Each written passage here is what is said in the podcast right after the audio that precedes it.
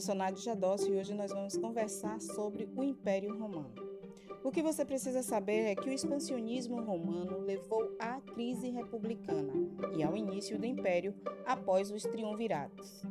Os romanos absorviam características culturais de regiões dominadas. A religião politeísta e antropomórfica é uma grande influência grega, por exemplo. O cristianismo surgiu no governo de Otávio. Inicialmente perseguida, passou a ser a religião oficial de Roma no final do, do período imperial. O governo de Otávio foi marcado pela política do pão e circo, a Pax Romana e grandes obras administrativas e culturais. O Baixo Império é caracterizado por crises militares, administrativas e econômicas, além de invasões de povos considerados bárbaros pelos romanos. Durante o Baixo Império, Diocleciano estabeleceu o Édito Máximo, Constantino efetivou o Édito de Milão e a Lei de Colonato e Teodósio oficializou o cristianismo como religião do Império. Em 472, ocorreu a desagregação do Império Romano do Ocidente com a invasão de Roma pelos Érulos. O Império do Oriente foi conquistado pelos turcos otomanos séculos depois, em 1453. Porque o direito romano é a base do direito contemporâneo.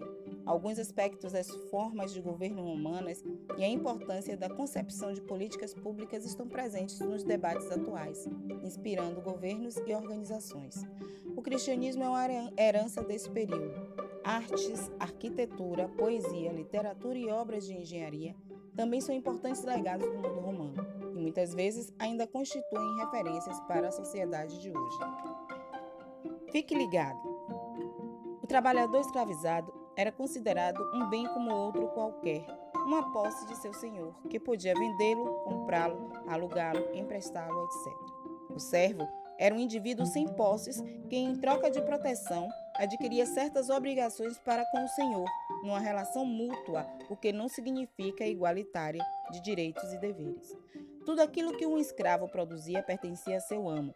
Já o servo possuía o direito de se fixar em parte da terra do senhor e de receber sua proteção, pagando-lhe por isso tributos em forma de serviços e produtos. O escravismo foi predominante na antiguidade clássica. Já a servidão foi característica do período seguinte, após a desagregação do Império Romano do Ocidente durante a Idade Média Europeia. Por hoje é só, pessoal. Thank you.